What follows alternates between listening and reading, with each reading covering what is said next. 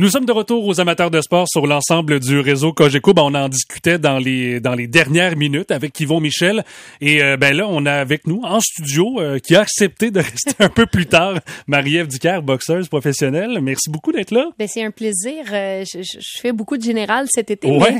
Mais, de revenir aux sources, de revenir dans le domaine du sport, c'est toujours un plaisir pour moi. Ben écoute, je, je veux t'entendre. C'est sûr qu'on va discuter de ta carrière, ce qui s'en vient pour toi aussi, mais je veux à brûle pour point comme ça t'entendre parler de de cette victoire-là, de ce championnat pour Kim Clavel que, tu côtoies depuis des années aussi.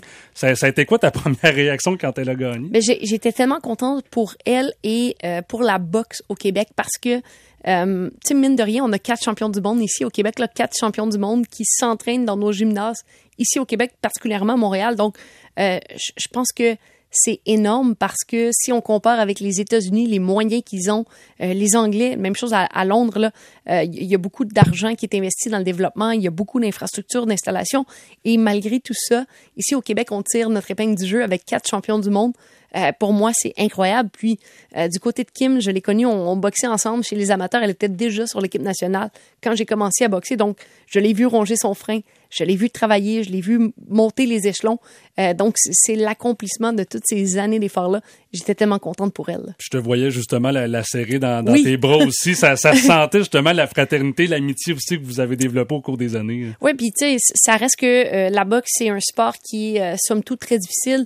c'est un sport qui est un sport individuel, mais au fil du temps, on développe des, un, sentiment d'appartenance, on développe euh, ce sentiment-là d'équipe parce que on passe à travers les mêmes épreuves, on passe à travers les mêmes obstacles, puis il y a personne de mieux placé qu'un autre boxeur pour comprendre ce qu'on vit, puis comprendre l'ampleur de l'exploit qui vient d'être accompli là. Puis au cours du combat, on suivait ça justement en direct vendredi soir dernier. J'avais ça d'un coin de l'œil, puis on, faisait les entrevues. Puis là, je regardais, je, me disais, j'espère, j'y souhaite vraiment, parce que je sais qu'elle a travaillé fort. On, on l'a reçu souvent en entrevue, mais tout au long du combat, on voyait quand même qu'il y avait une domination, euh, que Kim, justement, ça paraissait son entraînement qu'elle était là. là. Ben, ça paraissait, ça paraissait aussi qu'elle avait amélioré euh, sa défensive parce que euh, Kim d'autres fois, c'est Kim qui euh, qui était un petit peu nonchalante à recevoir des coups. C'était pas quelque chose qui la dérangeait, mais au fil au fil du temps, quand on boxe sur un 10 surtout un combat de championnat avec la championne, parce que Gomez était la championne défendante, donc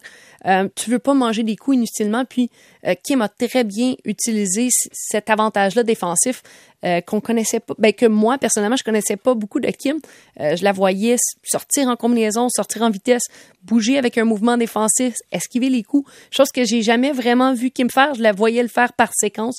Là, elle est en mesure d'appliquer ça tout au long du combat. Puis euh, j'ai vraiment l'impression que Gomez n'était pas assez rapide, avait pas le, même côté incisif dans ses coups que Kim avait.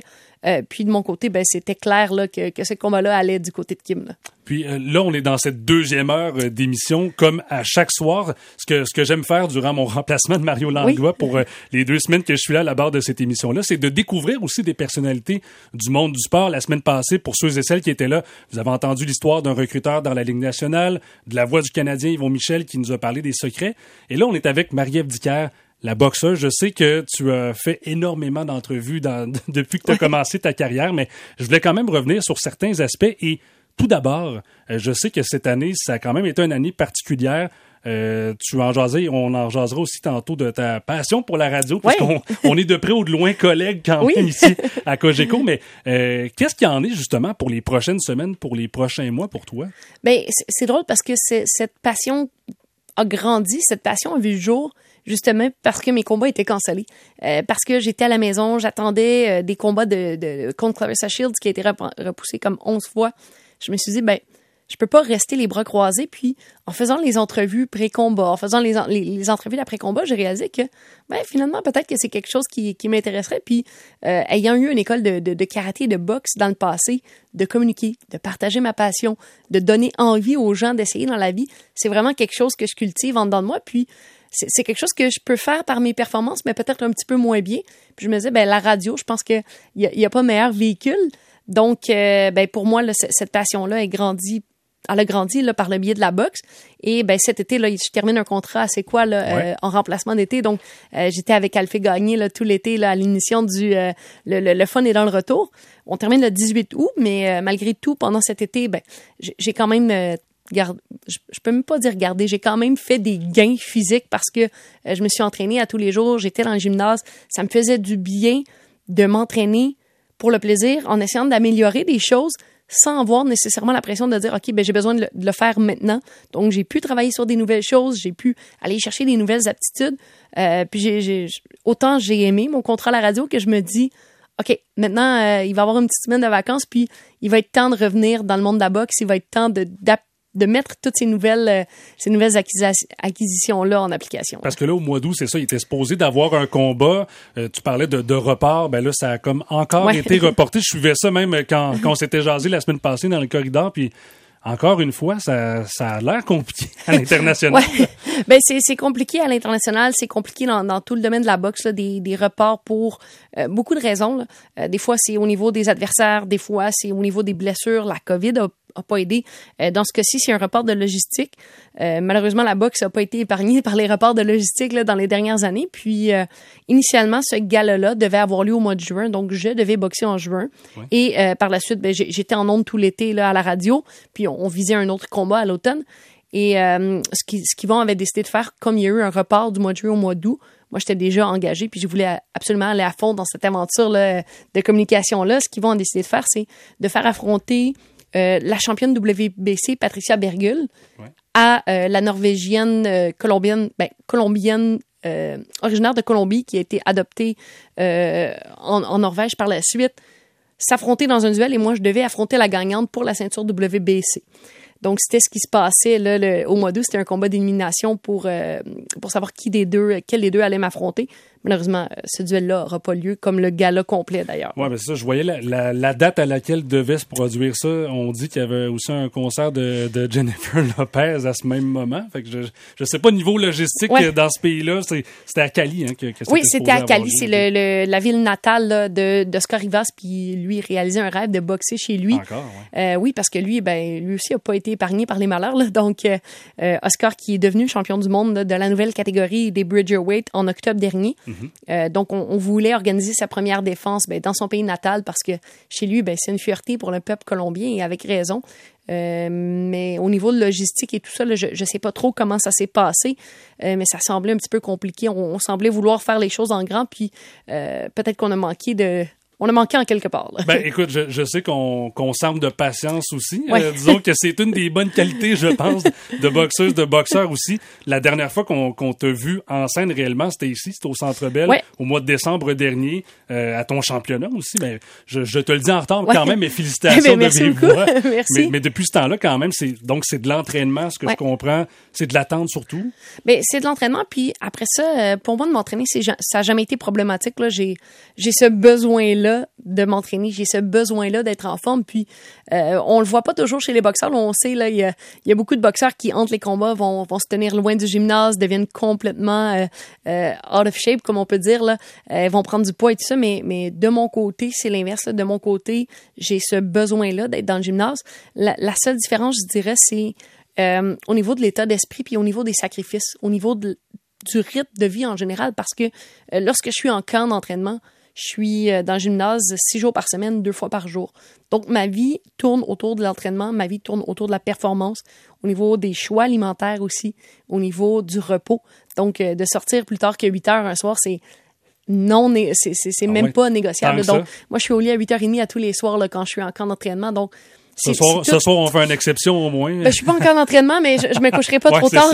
mais, mais, mais bref, euh, c'est tout, euh, tout ce qui est hygiène de vie, tout ce qui est sacrifice au quotidien. Puis c'est nous, à un certain moment donné, où ça devient, euh, ça devient très dur mentalement de, de faire ces sacrifices-là, puis de vivre des reports, vivre des cancellations, de, de décoper de situations décopées, de problématiques de logistique sur lesquelles on n'a aucun contrôle, euh, c'est ça qui devient difficile pour les boxeurs à un certain moment donné. Puis tu, parles aussi de, de sacrifices d'entraînement. Puis pour ceux et celles qui nous écoutent, je ne sais pas si vous savez à quel point des entraînements de boxe, c'est difficile. Je l'ai essayé en été pour me préparer à des camps d'entraînement de hockey, pour me essayer de me remettre en, forme. Honnêtement, là, je te lève mon chapeau et je lève mon chapeau à tous ceux et celles qui font ce, ce sport-là parce que c'est autant, oui, du cardio, énormément de cardio, puis on dirait que quand on le regarde à la télévision, on le voit pas tant que ça, mais c'est, c'est un 60 minutes vraiment intense aussi. ben, ben tu sais, ça, c'est une des particularités des, des, des, des, grands et bons athlètes. Ça te laisse croire que c'est facile jusqu'au jour où tu le laissais. Puis tu réalises à quel point c'est complexe. Mais oui, c'est le cardio, c'est de la stratégie, c'est de l'endurance.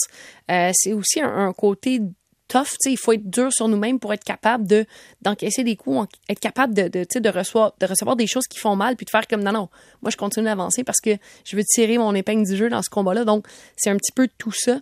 Puis, ben, la préparation qui va mener à ce duel-là, qui va mener à ce combat-là, euh, ça demande beaucoup plus que juste de l'entraînement. Donc, c'est tous ces, ces effets-là qui deviennent euh, difficiles pour les boxeurs à long terme. Je trouve ça très intéressant, Marie-Ève Dicker. On va poursuivre d'ailleurs euh, la conversation dans un instant après ces messages.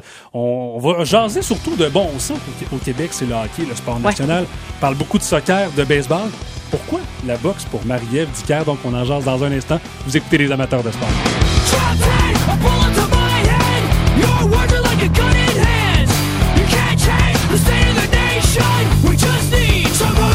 sensation Things I have seen no conviction Just lies and more contradiction So tell me, what would you say?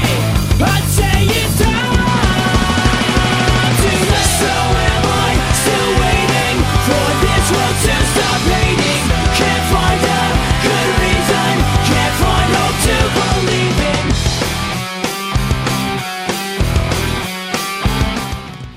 On est de retour aux amateurs de sport sur l'ensemble du réseau Cogeco avec la boxeuse Marie-Ève Dicker qui a fait le, plaisir de, venir avec nous en studio ce soir et on poursuit cette discussion-là notamment sur la passion de la boxe. Je veux savoir comment ça, ça, a débuté pour toi parce que, comme je le disais un peu avant les messages, on dirait qu'on est habitué au Québec de voir des, jeunes filles, des jeunes garçons jouer au hockey, au baseball et tout. Toi, pourquoi la boxe? Ben, comme tout le monde, je jouais au hockey, au baseball quand j'étais jeune, mais euh, je faisais aussi du karaté. Puis, euh, quand j'étais jeune, j'étais une fan de Jeux olympiques. Moi, je, je tripais à regarder les Jeux olympiques. Là. Je me rappelle, j'étais en maternelle, puis j'arrivais à mon prof de maternelle. Madame Ginette, savez-vous, aujourd'hui, le Canada a remporté. Et là, je, faisais comme le compte rendu de la journée. T'avais déjà la journaliste un peu dans l'âme. J'imagine que oui. puis tu sais, c'était vraiment une passion pour moi. Et ben, de fil en aiguille, le karaté est devenu mon sport. Puis euh, le karaté n'était pas un sport olympique. Donc, à un moment donné, j'avais 24 ans, puis je regardais les Jeux olympiques, puis je faisais je peux pas croire que dans ma vie, j'irai jamais aux Jeux olympiques. Donc, il y a un ami qui m'a dit à la blague, ben, Marie, tu as le choix. Tu peux aller soit faire du taekwondo ou de la boxe. Ce sont des sports olympiques. Je dis, ben, je pense que je peux donner le meilleur coup de poing que des coups de pied. Je vais aller boxer. C'est comme ça que j'ai commencé à boxer. Directement comme ça, pour quasiment un pari d'un ami. Ben, c'est pas un pari, mais c'était comme un, un constat. Un défi, ouais, ben, c'était un défi. C'était un constat. J'étais comme, ah, la boxe, euh, ça, ça, doit être pour moi, ça. Et euh, dès que j'ai mis les pieds dans un gymnase, je suis vraiment tombée en amour avec le sport. Puis, euh, j'avais l'impression que je devais manger mes croûtes puis redoubler d'efforts pour rattraper un petit peu ce temps-là que j'avais pas eu puis aller chercher ce, ce niveau élite-là. Puis, pour moi, ben, ça a été euh, ça a été clair dans ma tête que j'allais faire tout ce que les autres étaient pas prêts à faire pour y arriver. C'est ce que j'ai toujours fait depuis le début de ma carrière de boxe. J'ai mis les bouchées doubles, les bouchées triples, même des fois euh, j'ai fait des sacrifices, j'ai forcé un peu les choses. Euh, des fois j'ai emprunté des chemins un petit peu plus sinueux, des chemins un petit peu plus difficiles. mais au final aujourd'hui, je, suis fier du parcours qui a été fait.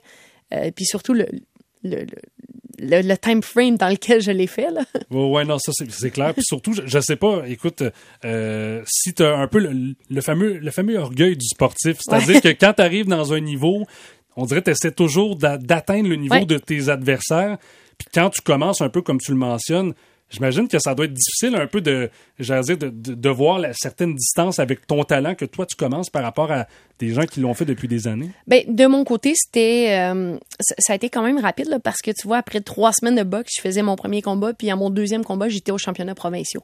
Euh, donc le talent embarqué sur l'orgueil. L'orgueil, ça a jamais été euh, ça a jamais été une problématique, même que à un certain moment donné de ma carrière a fallu euh, gérer cet orgueil-là puis de le transformer parce que cet orgueil-là, ben, certains moments, il peut être positif, puis à d'autres moments, ben, c'est, euh, c'est très négatif parce que euh, des fois, moi, je, suis une boxeuse qui est très technicienne. Je suis une boxeuse qui a beaucoup d'aptitude physique, donc beaucoup d'agilité, beaucoup de vitesse. Puis, quand l'orgueil est embarqué un petit peu trop, des fois, je, je, me collais les deux pieds sur le ring, puis j'ai changé coup pour coup avec mes adversaires. Puis s'il y a une qualité que je possède par rapport aux autres boxeurs euh, de, de, la catégorie, souvent c'est ça, c'est cette mobilité-là, c'est ce jeu de jambes-là, c'est cet esprit tactique-là. Puis euh, des fois, avec l'orgueil, je l'oubliais.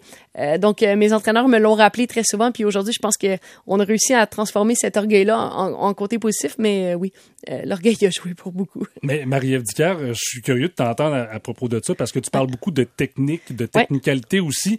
La boxe, selon toi, euh, c'est quoi le, si on peut parler en termes de pourcentage, niveau physique versus le niveau de technique? Ben, en fait, je pense que c'est surtout une combinaison des deux parce que tu as beau avoir la meilleure forme physique, autant au niveau de la vitesse que de la puissance, si t'es pas capable de l'exécuter dans un moment, un moment de stress, un moment de pression, parce que euh, ça vient vite, le coup de poing qui arrive, tu dois réagir tout de suite, esquiver de la bonne façon, revenir en contre-attaque. Euh, donc, je pense que c'est vraiment une combinaison des deux parce que t'as beau avoir toute la vitesse du monde, toute la puissance du monde, si t'es pas capable de, de, gérer cette situation-là puis de le faire au bon moment, euh, ben ça sert à rien. Puis à l'inverse, c'est la même chose. T'as beau avoir le meilleur cerveau de boxe, si t'es pas capable de livrer physiquement la marchandise, euh, ça sert pas à rien non plus. Mais l'étude de tes adversaires, ça, tu le fais combien de temps avant le combat? Euh, le, plus longtemps d'avance, c'est sûr que euh, en début de carrière, ben, c'est fréquent de voir des changements d'adversaires parce que ben, des fois, il n'y a pas toujours beaucoup de, de, de, sérieux là, de la part des boxeurs débutants et tout ça. Donc, c'est arrivé des combats où on, a eu des changements d'adversaires dernière minute, puis toutes les faits qu'on a, toute l'étude qu'on avait fait, ben ça a été un petit peu jeté à l'eau. Euh, pour les combats de championnat du monde, habituellement, c'est un bon deux mois d'avance là où euh, mes entraîneurs vont regarder mon adversaire, vont bâtir une stratégie, euh, vont bâtir une deuxième et une troisième stratégie. Puis par la suite, on va passer le camp d'entraînement à bâtir autour de ça, autant au niveau des, acquis physiques, si on va devoir avoir un combat un petit peu plus physique, si on va avoir un combat qui va se dérouler un petit peu plus en vitesse. Donc, on va bâtir le camp en fonction de cette stratégie-là. Puis de semaine en semaine, euh, je vais avoir des objectifs, puis je vais devoir les exécuter pour que le soir du combat, ben pour moi, ça soit euh, pas, euh, pas une balade dans le parc, mais pour moi, ce soit aussi facile que quelqu'un qui a super bien étudié pour son examen. Amène-moi les tes questions. Mais c'est ça, mais dans le fond, comme tu as un peu appris les techniques, ton adversaire par cœur, c'est quasiment exact, ça. Exact. Puis tu sais, dans les combats, des, des, fois, l'adversaire va faire un, un, mouvement, va faire quelque chose, puis je fais comme, ah oui, ça, je sais comment faire. Donc, euh, ce sentiment d'être en contrôle, puis d'être bien préparé, puis d'avoir un peu réponse à tout ce que l'adversaire va faire, euh, je, pense que c'est ce qui fait qu'un boxeur peut boxer en toute confiance, puis de, de filer en aiguille justement dans le combat. Euh, si le combat est chaud en début de combat, ben, le boxeur qui va avoir bien travaillé, bien préparé sa stratégie, puis surtout le coin et le boxeur qui va pouvoir s'ajuster, va, va, va peut-être changer le l'issue du combat parce que le, vent peut tourner rapidement dans un combat de boxe avec quelques ajustements. Là. Ben non, c'est clair. Puis écoute, je veux, je veux aussi qu'on revienne en, 2013 quand tu as remporté le, championnat justement québécois, le championnat canadien aussi, euh, ringside. Je, veux que tu nous ramènes dans cette époque-là. Je, te ramène quasiment, on regarde ça, ça fait quasiment 10 ans. C'est fou, hein? Mais, mais c'est, ça a quand même été une étape marquante dans ta carrière. Oui, de, 2013, ça a été vraiment une grosse année pour moi. J'ai gagné coup sur coup les championnats québécois des Gandarés, les championnats canadiens. Je suis parti aussi pour le Ringside World Championship, qui est euh, le plus gros combat de boxe amateur euh, aux États-Unis, ben, ici en Amérique du Nord. Là. Et euh, j'ai remporté ce tournoi-là. J'ai aussi été nommé athlète par excellence de la Fédération québécoise de boxe olympique. Et j'ai remporté les championnats c'est canadien aussi? Euh, oui, ben, en tout cas, de, de, ce que je, voyais ouais, je pense que oui, ça, ça, se peut que ce soit cette année-là, mais ben, ça a été vraiment une année qui a été déterminante. Ça a été pour moi l'année qui m'a dit OK Maria, tu peux poursuivre dans cette euh, dans cette direction-là puis tu as ta place dans ce dans ce monde-là parce que ça faisait pas super longtemps que j'avais commencé à boxer, ça faisait quelques années mais euh, j'étais pas établi là, depuis 10-15 ans en boxe à cette époque-là. Puis c'est quand même aussi particulier parce que on en discutait dans les dernières minutes aussi de ta présence au Centre Bell. Ouais ça doit être quand même particulier. Euh, je sais, malgré, malgré l'année COVID, là, mais, mais ça doit quand même être particulier de dire Waouh, OK, je suis dans un des plus gros amphithéâtres au Québec, même au Canada, puis de dire je suis dans le milieu, puis les gens viennent pour me voir, moi. Bien, c'est vraiment, on dirait, de, de, combat en combat. Tu sais, dans la vie, des fois, on a un bucket list, on a une liste de trucs qu'on fait comme hey, un jour, je vais faire ça. Euh, puis dans les dernières années, on dirait que j'ai coché une à une toutes les choses que j'avais sur cette liste-là.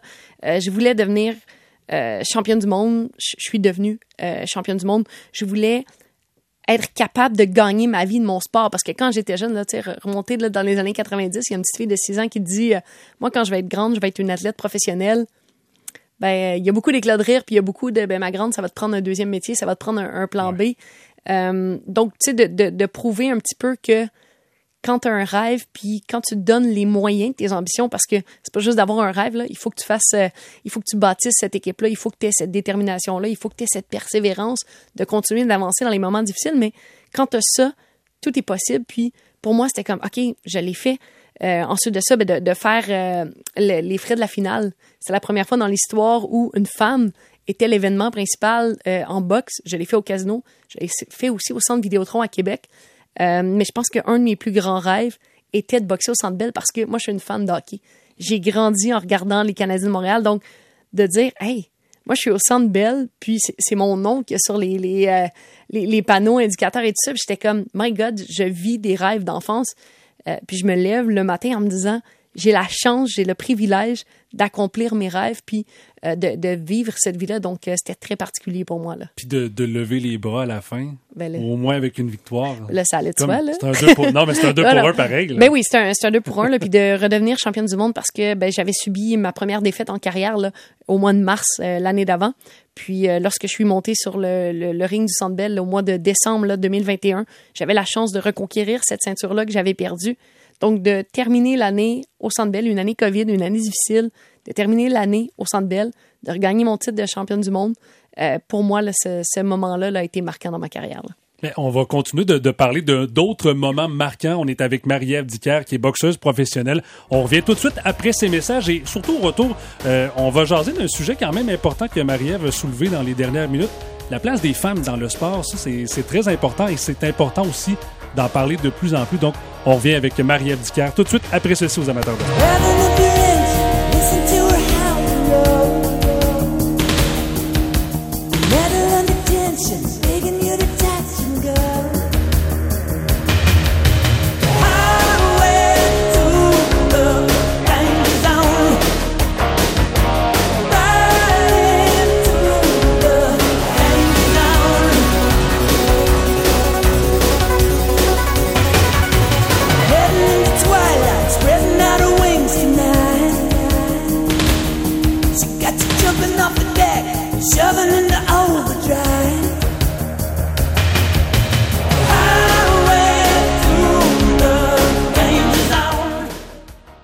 On est de retour aux amateurs de sport sur l'ensemble du réseau Cogeco. On poursuit notre discussion avec euh, la boxeuse professionnelle Marie-Ève Dicker.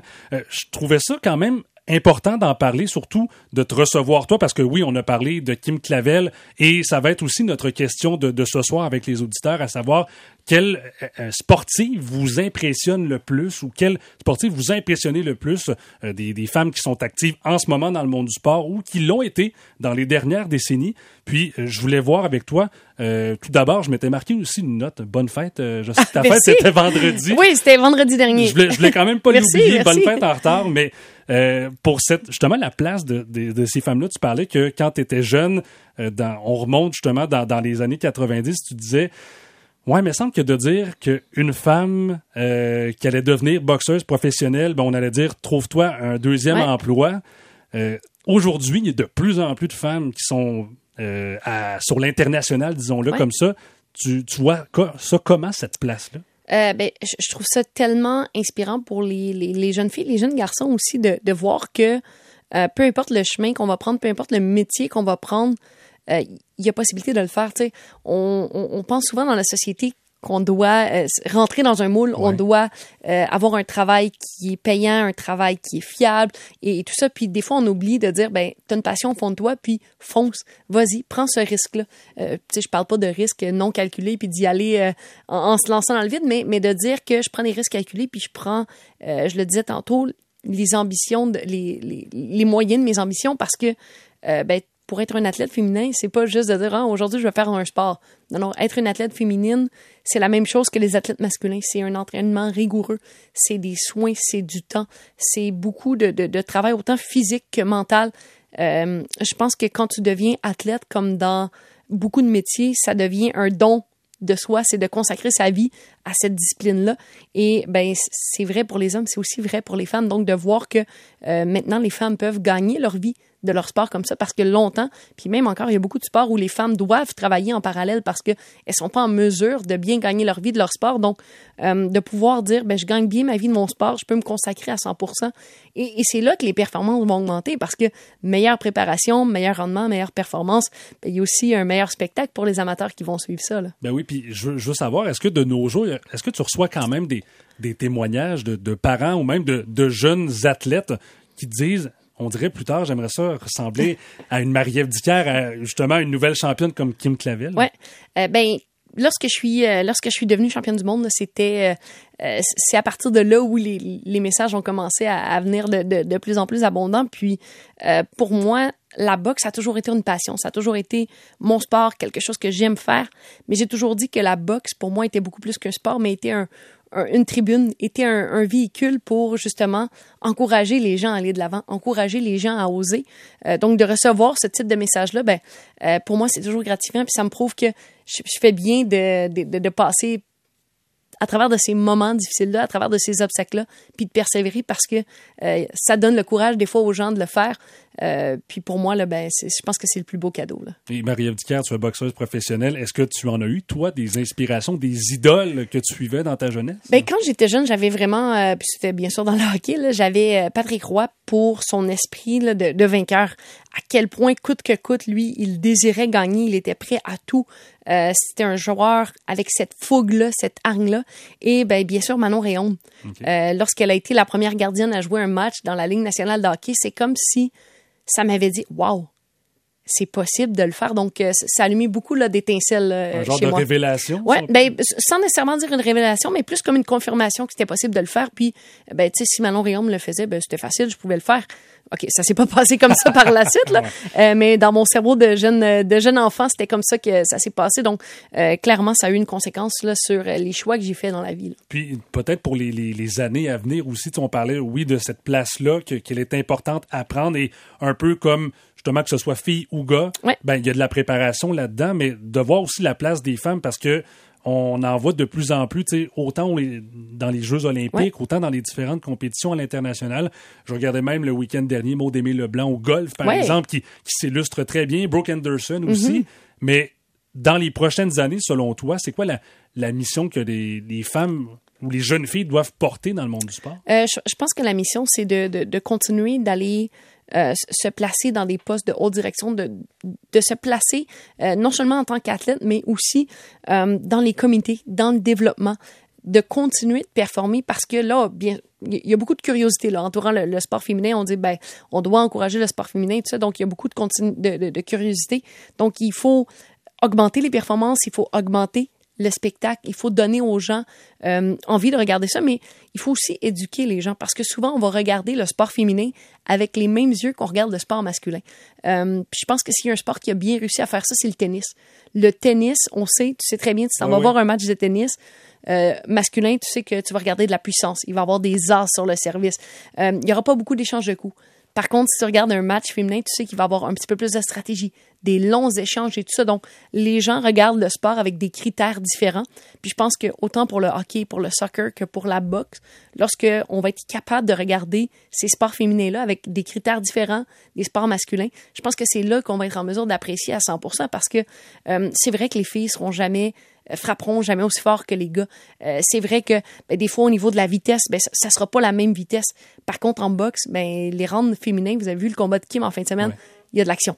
Il y a ben beaucoup d'action, il y a beaucoup de coups qui sont échangés. Les filles sont hargneuses dans le ring.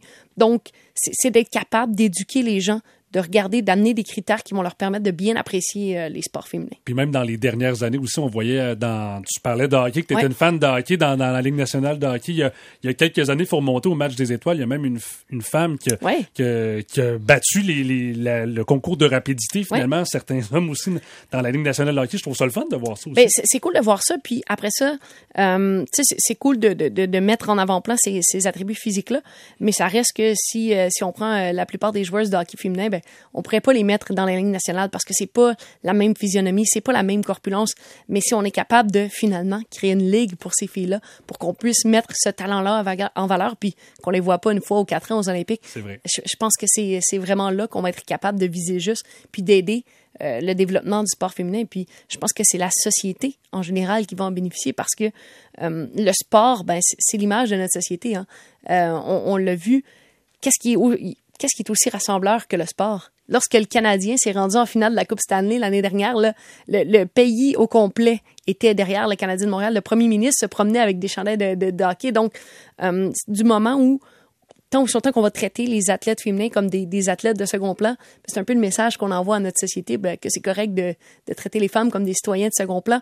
Donc, de voir cette importance-là qu'on fait dans l'éducation des jeunes filles, dans l'éducation des jeunes garçons. Puis après ça, ben, c'est pas nécessairement de mettre les, les femmes en avant-plan, mais c'est d'être capable d'apprécier le travail qu'ils font, puis de, de laisser euh, autant les, les, jeunes femmes que les jeunes garçons de dire, ben moi j'ai envie de faire ça, ben fais-le. Il n'y a pas de, de, genre au sport, il n'y a pas de genre au travail. Tu as envie de le faire, fais-le. Non, je comprends. Puis même aussi, dans, dans les dernières semaines, on a vu Marie, Marie-Philippe Poulain ouais. avec le Canadien au développement des joueurs qui était là pour donner des, des, pratiques, des conseils exact. aux jeunes joueurs aussi. Donc, on commence, tu parlais de, de ces postes de, de direction-là ouais. pour encadrer.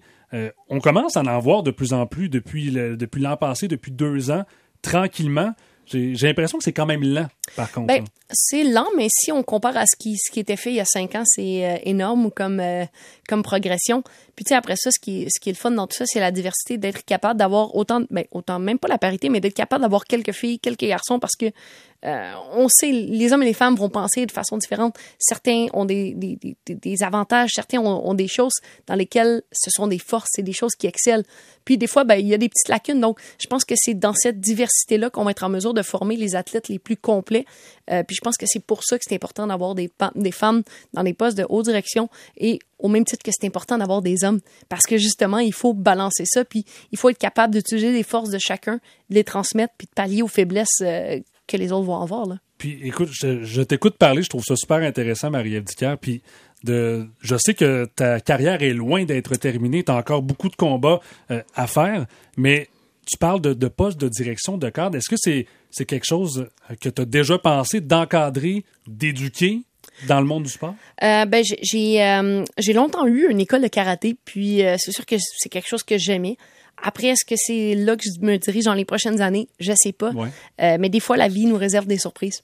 Euh, des fois, on sait pas trop ce qui va arriver demain, puis ben, il y a une opportunité, il y a une occasion, puis euh, ben, je pense que ce qui est beau dans tout ça, c'est d'avoir la liberté de choisir puis d'aller dans ces directions-là. Donc, je ferme jamais la porte. Est-ce que c'est là que je me dirige? Je pense pas pour le moment. Euh, par contre, la porte est toujours ouverte à ce, ce type de défi de projet-là. Ben, j'ai trouvé ça très intéressant comme discussion, Marie-Ève. Je te, je te remercie beaucoup Ben, d'avoir été là ce soir. Un plaisir. toujours un plaisir de venir vous voir du côté des sports. Puis je te souhaite une excellente soirée. Surtout, je te souhaite un combat prochainement aussi. Oui, moi aussi. J'ai hâte là. Salut. Salut.